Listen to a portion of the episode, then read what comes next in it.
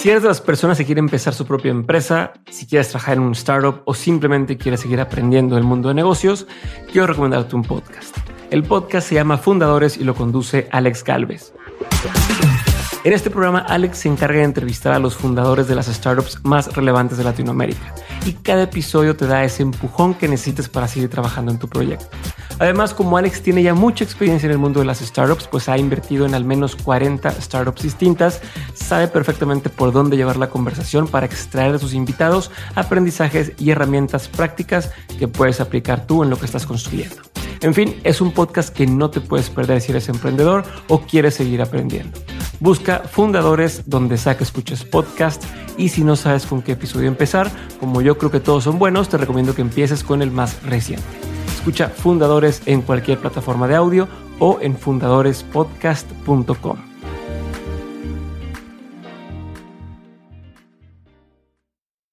Esto es Dementes, episodio 5 con Roberto Martínez. La idea con este podcast es entrevistar a las personas que están desafiando el status quo. A todos estos locos, estos inadaptados, estos rebeldes que terminan por romper todas las reglas para poder salirse con la suya y así hacer un cambio en el mundo. Mi nombre es Diego Barrazas y esto es Dementes. Pues bienvenidos eh, a este episodio más de Dementes. Yo soy el Power Ranger Rosa y estoy ahorita con... Hola, soy Woody Allen. Gracias por invitarme a este podcast. Perfecto. Este, bueno, Roberto, platícame un poquito de ti. ¿ok? Eh, para los que no saben, eh, Roberto Martínez es bastante popular en redes sociales y en YouTube. Con las tías. Eh, con las tías, es el, el, el, güerito de ojo azul. ¿O qué color son? Sí. Este, pero bueno, ¿a qué te dedicas, Roberto? Y, o sea, cuéntanos brevemente quién es Roberto Martínez. Pues yo soy un ingeniero de software, me acabo de graduar hace tres semanas. Eh, también soy un creador de contenido, yo creo que ese es como que el mote que mejor me define. Yo desde chiquito siempre me ha gustado crear, empecé haciendo películas con mis hermanas, desde que Santa nos trajo una computadora en, pues a la casa. Y de repente como que me entró el bicho de empezar a escribir artículos de opinión, entonces pues estuve un rato intentando eh, hacer que mi opinión fuera como que escuchada por la gente, empecé a escribir artículos con, la, con el sueño de que a lo mejor algún periódico publicaría lo que, lo que yo tenía que decir, pero pues la verdad no me jaló eso, tenía 17 años, a nadie le importaba lo que tenía que decir. Okay. Entonces como que aproveché el boom de los videos en Estados Unidos y empecé a hacer mis artículos video y luego eso, con mu mucho tiempo después eso empezó a crecer y así fue como, como empecé a hacer los videos. ¿Y ahorita qué, qué haces? haces videos. Digo, yo sí sé porque sí. te estoy invitando por eso, pero... Ahorita, para... ahorita hago videos de contenido social, más que nada es lo que más me ha... Pues es lo que, es lo, por lo que me conoce la gente.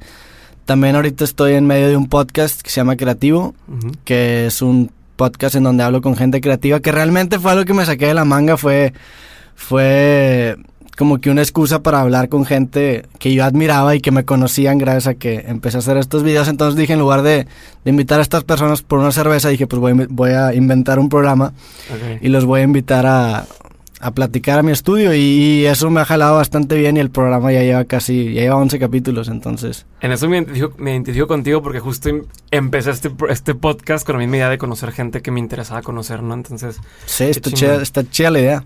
Este, de esto, todo lo que me platicaste ahorita o de esto poco que me platicaste ahorita quiero dividirlo en varias partes. Eh, lo primero es este tema que dijiste ahorita, bueno, ahorita ya eres alguien en, en, en redes sociales, o sea, ya... ya ya hasta ahorita acabo de ver que es un premio de YouTube, por ejemplo. ya tengo palomita en Facebook. Este, sí, ya tengo palomita en Facebook y demás. Este, pero tú justo dijiste ahorita que empezaste a los 17. Uh -huh. eh, ¿Cuánto tiempo toma esto? ¿No? Mucha gente que dice, ah, está bien padre eso de, ser este blogger o, salir en, en, YouTube sin pensar realmente en cuánto tiempo toma o cuánto tiempo le has dedicado a esto. ¿Y cómo fue que salió de pronto? Pues digo, varía para caso por caso. Yo la verdad soy... Yo creo que me tardé mucho porque eh, yo nunca hice los videos para que la gente los viera. Realmente yo hago los videos porque es algo que me interesa mucho. Entonces, pues te digo, empecé en el 2009 eh, a escribir mis artículos. Uh -huh. En el 2010, que fue el año que cumplí, que cumplí 18 años, lo primero que hice fue comprar el dominio robertomartinez.com y empezar a publicarlos ahí. Y pues realmente hice, hice contenido mucho tiempo que, que, casi nadie veía. Entonces, de repente, mi interés, porque el eslogan de mi, de, mi, de mi contenido siempre ha sido lo que está en mi cabeza. De repente mis intereses, este, como que intersectaron con los intereses del, del, público en general. Y me acuerdo que fue cuando, cuando leí un libro de política que se llama El País de Uno, de Denise Dresser. Ese fue el libro que me prendió la chispa. Y pues ahí empecé a hacer videos de, de contenido un poquito más social y fue cuando empezó a, crecer todo. Entonces, no sé, digo, varía caso por caso cuánto te tardas en, en, que la gente vea tu contenido, pero yo creo que eso no tiene que ser lo que te guía. O sea, yo realmente sí lo hice porque es algo que me gustaba mucho hacer y mucho tiempo lo hice sin que nadie lo viera, entonces, no sé, varía. Yo creo que es, tienes que tener suerte, definitivamente tuve suerte. El, el, hecho de que me haya tocado, por ejemplo, cuando hice el, contenido de Nuevo León, una elección como que histórica, porque las dos candidatas o precandidatas eran un chiste, y me tocó un candidato independiente, o sea, me tocó una elección histórica, realmente tuve mucha suerte. Entonces yo creo que es una combinación de eso, es una combinación de, de suerte y saber aprovechar la oportunidad que te brinda la suerte. Ok, ¿y en qué momento te diste cuenta que podías eh, sacarle algo a esto? Porque me acuerdo de una historia que me contaste de, que hiciste un video una vez de, no sé si Dragon Ball o si de supercampeones o algo así. Y que se empezó a hacer muy ¿Cómo fue eso? Puedes platicar a la gente. Sí, este, hace, hace mucho tiempo, hace más de, eso sí, eso fue hace como nueve años eh, había una caricatura de fútbol que se llamaba Supercampeones, se llama Supercampeones, y había un final como que ambiguo donde supuestamente el güey Oliver Atom se despertaba y no tenía piernas, entonces yo lo que hice fue agarrar una foto que me encontré en internet y hacer la video. Y lo vio, lo vio muchísima gente, por mucho tiempo fue mi video más visto, que era lo que me, me entristecía porque me había tardado cinco minutos en hacer ese video. Y ahí me di cuenta que existía lo que se llamaba Google AdSense, que le podías poner este, anuncios a tu contenido y ahí ese fue el primer video que, que moneticé y yo creo que fue algo sucio, no estoy orgulloso de eso, pero ahí, ahí fue cuando me di cuenta que, que, en Internet puedes ganar dinero. Digo, nunca lo suficiente, yo nunca, no, no sé si algún día me haría completamente dependiente de lo que gane en Internet, pero pues sí es una ayuda definitivamente. Ok, y dices que tus temas son de lo que, de lo que se está ocurriendo, lo que tienes en la cabeza, lo que te preocupa, lo que te inquieta y demás. Eh, conforme ha ido avanzando tu, tu fama, por llamarlo de alguna forma, ¿no sientes que ya no eres tan libre de decir lo que quieres decir? ¿O es al revés? ¿O cómo funciona ahora el proceso mental? Supongo que al principio decías, nadie me está escuchando, vale que eso y voy a decir X cosa. Pero conforme tu voz empieza a tener más poder, tiene más, eh, más responsabilidad, lleva eso, ¿no? Sí, el proceso digo, definitivamente. Yo creo que antes a lo mejor si ves mis videos más viejitos, a lo mejor me valía que eso más las cosas, pero también es porque antes era una persona menos madura. O sea, ahorita mis 23 años no soy la misma persona que eran mis 18, definitivamente. Entonces, definitivamente pienso más ahora cuando digo las cosas porque ahorita ya, ahorita ya siento que tengo algo que destruir, o sea, ya no puedo, ya no puedo hablar por hablar. Pero intento que no me afecte, o sea, realmente sigo diciendo lo que está en mi cabeza, pero a lo mejor ahora me aseguro que, realmente pienso lo que estoy diciendo. O sea, sí, definitivamente siento más presión, pero, pero es, es, algo bueno, no es algo malo. Ajá, ¿no crees que afecte eso el, trabajo creativo de uno? Intento que no afecte.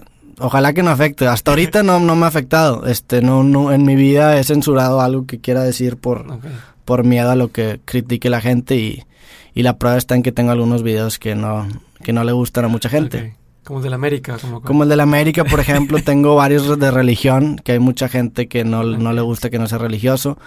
Tengo videos a favor del matrimonio gay, que siendo San Petrino tampoco resuena mucho aquí. Entonces no, intento que no, que no me afecte. A ver, ahorita que hablaste del tema de religión, nomás así de pasadita, ¿cuál es tu punto de vista sobre, sobre la religión en general? O eh, ¿En qué cree Roberto Martínez? Yo creo en mí mismo, yo creo en las personas que me rodean, yo creo en mi trabajo y yo creo que cuando me muera eventualmente voy a ser olvidado como todos los demás. Yo tengo una vista, una visión muy pesimista de, la muerte, pero a, la, vez le intento sacar el lado positivo. Tampoco soy un niño emo. O sea, yo, yo pienso que el hecho de que la, la, muerte sea el fin de la vida le da mucho más importancia a la vida y me motiva. O sea, eso es algo que realmente me motiva. Entonces, yo no, no creo en Dios, la verdad, pero por respeto a la gente que cree, o sea, la verdad. De hecho, hasta me da un poquito de envidia la gente que, que agarra como que motivación en, el hecho que Dios existe. Ojalá que yo fuera así, a lo mejor sería una persona más feliz. Ok. Así digo, hace poquito en uno de los capítulos anteriores, en un episodio anterior de, de Dementes, hablaba con Aquinuelo ayer justo haciendo una tesis sobre por qué las, las ciudades o los países con, mucho mayor índice de, personas creyentes en cualquier religión tienen menor índice de desarrollo. O sea, y esto es como que tiene que ver con el hecho de que la gente dice, es que pues es que Dios proveerá o, o si algo le sale mal, es, es, por culpa de Dios. Y si algo sale bien, es gracias a Dios. Y entonces dependen, como que hay, hay a quien echar la culpa y hacerse más responsables. Pues es que desde el principio ha sido así. O sea, yo pienso que la religión de ahorita va a ser la mitología del, del mañana. Y ha habido grandes mentes religiosas. Por ejemplo, está el caso que ahorita estaba leyendo, de hecho, o estaba escuchando un, un, video de Isaac Newton que, que cuando inventó sus, pues después de todo su descubrimiento, como que su teoría obviamente no abarcaba toda la explicación del universo, entonces eh, a, lo que no podía explicar su... A lo, que su, teoría no podía explicar se lo atribuye a Dios y yo pienso que eso es Dios, a Dios es una, una ventana de ignorancia científica y, y cada vez este se, se, se va a hacer más chica con el tiempo, entonces si te pones a pensar, por ejemplo, en los mayas que tiraban a niños por las escaleras para que amaneciera, ellos no sabían que, el sol iba a salir independientemente de lo que pasara, entonces a, eso, a esa ignorancia le atribuían el hecho de que Dios existe. Ahora que ya sabemos que la Tierra da vueltas alrededor del Sol y sabemos que el Sol va a salir aunque sacrifiquemos niños o no, Dios ya perdió ese poder, entonces este, indudablemente Dios era mucho más grande antes de lo que es ahora y yo creo que es una tendencia que, tenemos que reconocer y eventualmente Dios va a ser muy pequeño. Me encanta tu opinión. Digo, estamos de acuerdo o no, me encanta que tengas una opinión tan tan armada, ¿no? pues es que es algo que me quita el sueño, la verdad, es algo que, pienso mucho, sí. No, qué bueno. Eh, regresando un poquito hacia lo, a lo que estás platicando antes, en general, eh, lo que tú haces, eh, que ahorita lo describiste como generar contenido y es una pregunta que traía desde antes que decía, pues, ¿qué, se dedica? Porque hace videos de muchos tipos, está haciendo ahorita lo del podcast creativo y demás. ¿Lo haces nada más por satisfacer eh, un tema personal de, expresión o sientes que estás haciendo algún beneficio a la sociedad, estás aportando de alguna forma? Como, ¿qué, ¿Qué está detrás de esto? Pues yo tengo una necesidad de crear, la verdad. Obviamente intento que, que mi contenido, si, si en la medida que pueda, intente dar algo positivo a la sociedad. Pero la verdad lo hago porque es algo que, que tengo que hacer. O sea, yo, yo soy una persona creativa desde chiquito. Tengo que estar creando cosas, tengo que estar produciendo cosas. Y a lo mejor es, yo siento que a, lo mejor mi trabajo me justifica, a lo mejor mi trabajo es una, un reemplazo a mi religión. Yo pienso que mi forma de trascender no es portándome bien y siguiendo una narrativa religiosa. Yo siento que mi forma de trascender es pues con mi trabajo. Entonces, me gusta hacer trabajo que me enorgullezca, que le pueda enseñar a mis hijos y que, que la gente me pudiera recordar por eso. Yo creo que es mi, como que es mi puñeta esa. Parece excelente. Este, y justo ahorita que le estás haciendo trabajo, trabajo, trabajo, pues dices que estudiaste una cosa eh, y que tendrías posibilidades si tú quisieras de ir a aplicar a alguna empresa en Estados Unidos y demás. Eh, ¿Ya consideras oficialmente el tema de generar contenido tu trabajo? Y si sí, ¿qué implicaciones tiene eso y cómo te ha ido con esa decisión en tu casa, por ejemplo, o con, o con tu círculo de gente que dice, oye, pues que estudiaste una carrera este, que nada que ver o lo que sea. Y, pues bueno, este, la, yo estudié ingeniería de software, soy, soy programador, entonces, eh, quiero o no, si, si uso lo que, lo, que, lo que estudié, o sea, tengo una página de internet que ahorita yo estoy desarrollando, si se me ocurre algún proyecto creativo, por ejemplo, el año pasado hice un proyecto que no he publicado que se llama El Diario de la Empatía, ah, donde le decía a la gente que me subía entradas de, su vida. Yo programé el portal. O sea, la, programación es algo tan versátil que lo puedo aplicar a cualquier cosa que esté haciendo. Entonces sí está relacionado con, con cualquier cosa que, que escojo. O sea, definitivamente es algo que me gusta, por eso lo estudié. Hay algo, hasta le encontré un sentido poético. La, la programación es un lenguaje, es una forma de expresarse. Y a mí siempre lo que me atrae de las cosas es que yo le pueda meter mi estilo. Entonces, un programador, por ejemplo, puede puedes puede distinguir cuando un código es bueno, entonces me gusta que haya como que subjetividad y apreciación en, en el trabajo. Eh, y lo de, sí, ahorita sí pienso que soy un creador de contenido, es a lo, es a lo que me estoy dedicando porque no, no me veo haciendo otra cosa. Obviamente podría intentar irme a una empresa y a lo mejor en un futuro no, trabaje con una, pero ahorita no me veo haciendo eso, no sé, o sea, es algo que tengo que hacer y, y pienso que me volvería loco si, o me quedaría con la espina toda mi vida si, si me voy a, a trabajar en una empresa. O sea, no es mi estilo de vida. Respeto mucho a la gente que hace eso, pero no es lo mío. Ok, entonces ya, eres generador de contenido Sí. 100%. Sí.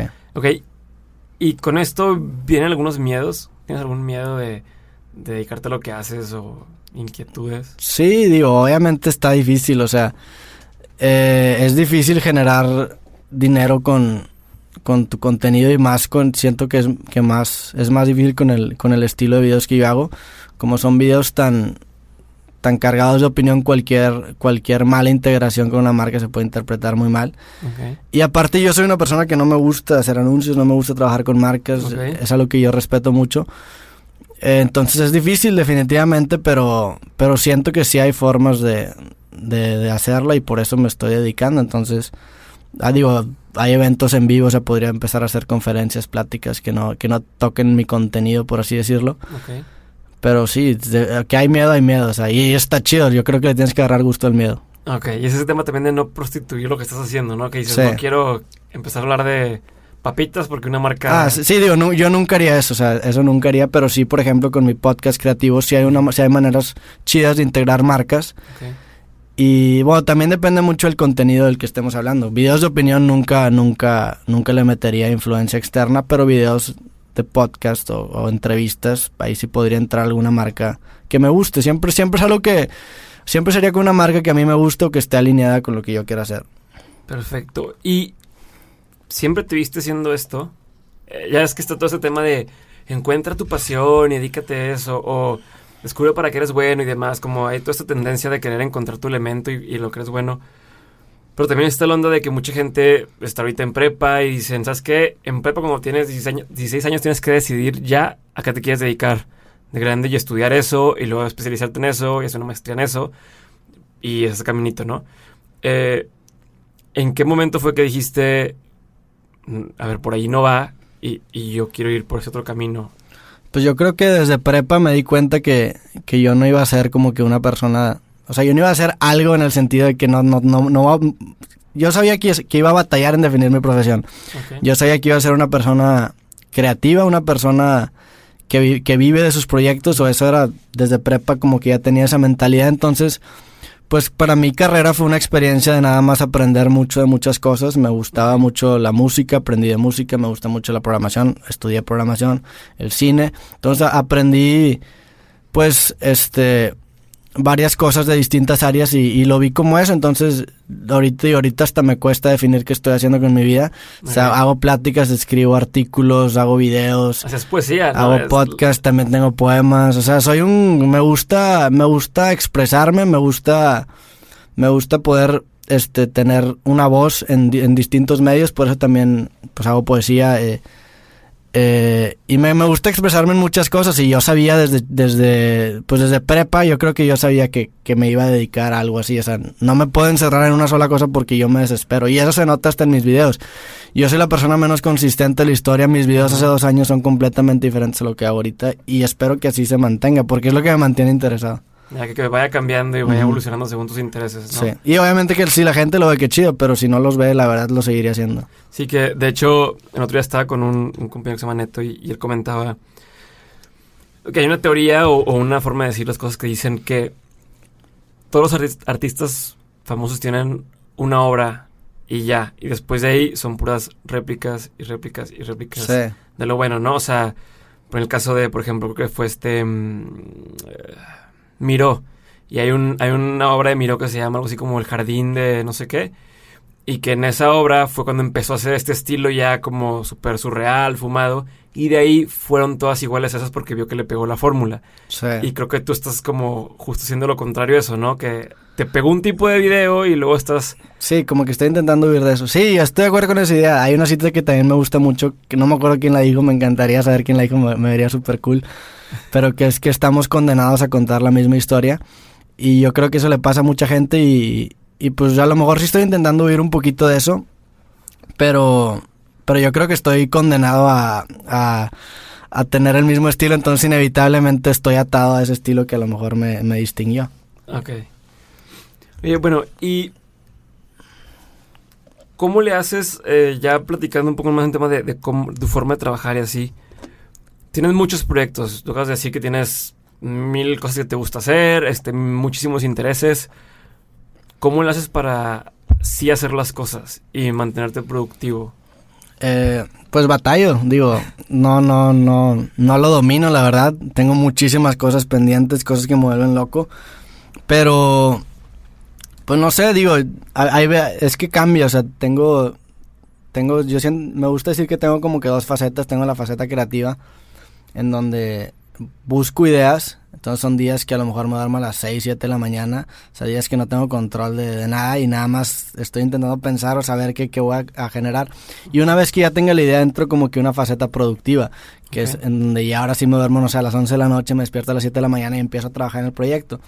Entonces batallo mucho en, la verdad batallo mucho en empezar cosas como cualquier persona, no es algo que se me da, pero, pero sí, no sé, de repente de repente me animo a hacer las cosas y las hago.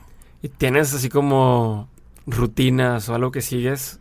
No, no, no, no, mis, mis días no, no se parecen nada a, los, los, unos a los otros. hay días como que hay, días que, que, de repente me digo, voy a ser productivo, me, duermo a las 11 de la noche, eh, me despierto a las 7 de la mañana, voy a correr 5 kilómetros, luego trabajo todo el día y ya. Y luego hay días que, no sé, de repente a, las 11 de la noche me tomo cerveza y me cae bien la cerveza, entonces me acabo hasta las 7, 8 de la mañana, aunque sea solo.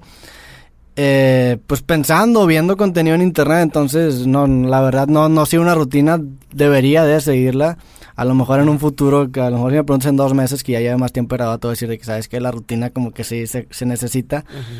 Pero ahorita no, no. Te digo, cuando te digo, tengo estas dos facetas, la productiva y la, y la creativa. Entonces, cuando estoy en la productiva, a lo mejor sí tengo rutinas. Perfecto. ¿Y, ¿qué, persona crees tú, eh, si es existe, que te haya como marcado o hecho una diferencia, o que digas, esta persona o, esta cosa influyó en mí como para ser lo que soy ahorita? Eh, pues muchísimas personas, digo, sí, claro, tengo muchos ídolos. Eh, me gusta mucho la música, en cuestión de música me gusta mucho un güey que se llama John K. Samson, que tiene una banda que se llama The Weaker Dance. Me gusta mucho cómo escribe él y siento que, que influye mucho en cómo me expreso yo. Eh, en cuestión a, a, estilo de vida, me gusta, me gusta mucho el comediante Louis C.K. Se me hace una persona súper creativa. Tiene un show que se llama Louis, que él escribe, que él dirige, que él actúa y se me hace algo muy chido. Woody Allen también me encanta me gusta me gustan mucho las películas en donde él actúa. Me gusta mucho e-, ese sentido de, yo puedo hacer todo solo soy independiente. Siempre me ha identificado mucho. Y pues me gusta también ese estilo de música de me gusta el, punk me gusta mucho una banda que se llama Against Me la cantante es transgénero. Entonces me gusta mucho jugar con me, no me gustan las verdades absolutas entonces me gusta o sea espérate Against Me es era hombre Sí, era, Porque según yo me acuerdo cuando yo estaba más chavo y escuchaba Against Me. Era un güey que se llamaba Tom Gable, vivió 32 años como hombre y hace como... Me acabo de entrar hace como, Mira, diciendo. aquí tengo esta foto con... Ya. La, conocí en South by Southwest hace dos años y yo también, o sea, yo también seguía la banda cuando, cuando el vato era, cuando era un güey Ajá. y ahora ya es una mujer. se me hace algo súper interesante y, y me gusta mucho ese, ese esa esencia a lo mejor del punk. Y, como yo no sabía tocar ningún, ningún instrumento, yo siento que manifesté ese, esa gana, esas ganas de revelarme en mis videos, por eso a lo mejor tienen tanto contenido social. Ok, me encanta. Y, y en temas de, de libros o películas o así, ¿alguna película o algún libro que, que haya marcado tu vida o que haya hecho una diferencia y por qué? Hay un libro que me gusta mucho que leí hace como unos, como un año yo creo, que se llama la negación de la muerte, se llama The Denial of Death. Lo escribió Ernest Becker. Este libro cambió mi vida completamente. Es un libro súper pesimista. se trata de, cómo el ser humano este, constantemente está intentando negar la muerte. Dice que hay tres formas en las que los humanos niegan la muerte. Está la religión, así es una narrativa y te recompensan con el cielo, con lo que sea que creas. El amor, en donde subes a tu pareja a un pedestal y la, la, la, la idealices como tu otro mitad o como lo que te completa y la, la, forma creativa de negar la muerte que dices que tu trabajo te justifica, que yo siento que es lo que me pasa a mí. Que al final de cuentas son formas que el ser humano utiliza para engañarse y, porque si, si estuvieras pensando todo el tiempo en que te vas a morir y que te van a olvidar, te convertirías en un neurótico. Entonces me gusta mucho ese libro, ese libro definitivamente me cambió la vida. ¿Lo recomiendas? Sí, 100%. Es un, O sea, sí, sí es un punto de antes y después en mi vida. Perfecto. Y hasta hace poquito hice un video de, de ese libro. Y pues películas y series, películas las de Woody Allen, la, la de Annie Hall, me gusta mucho. Eh, no, no tanto la película, sino que me, me, hice muy fan de Woody Allen y me gustó mucho su estilo de vida.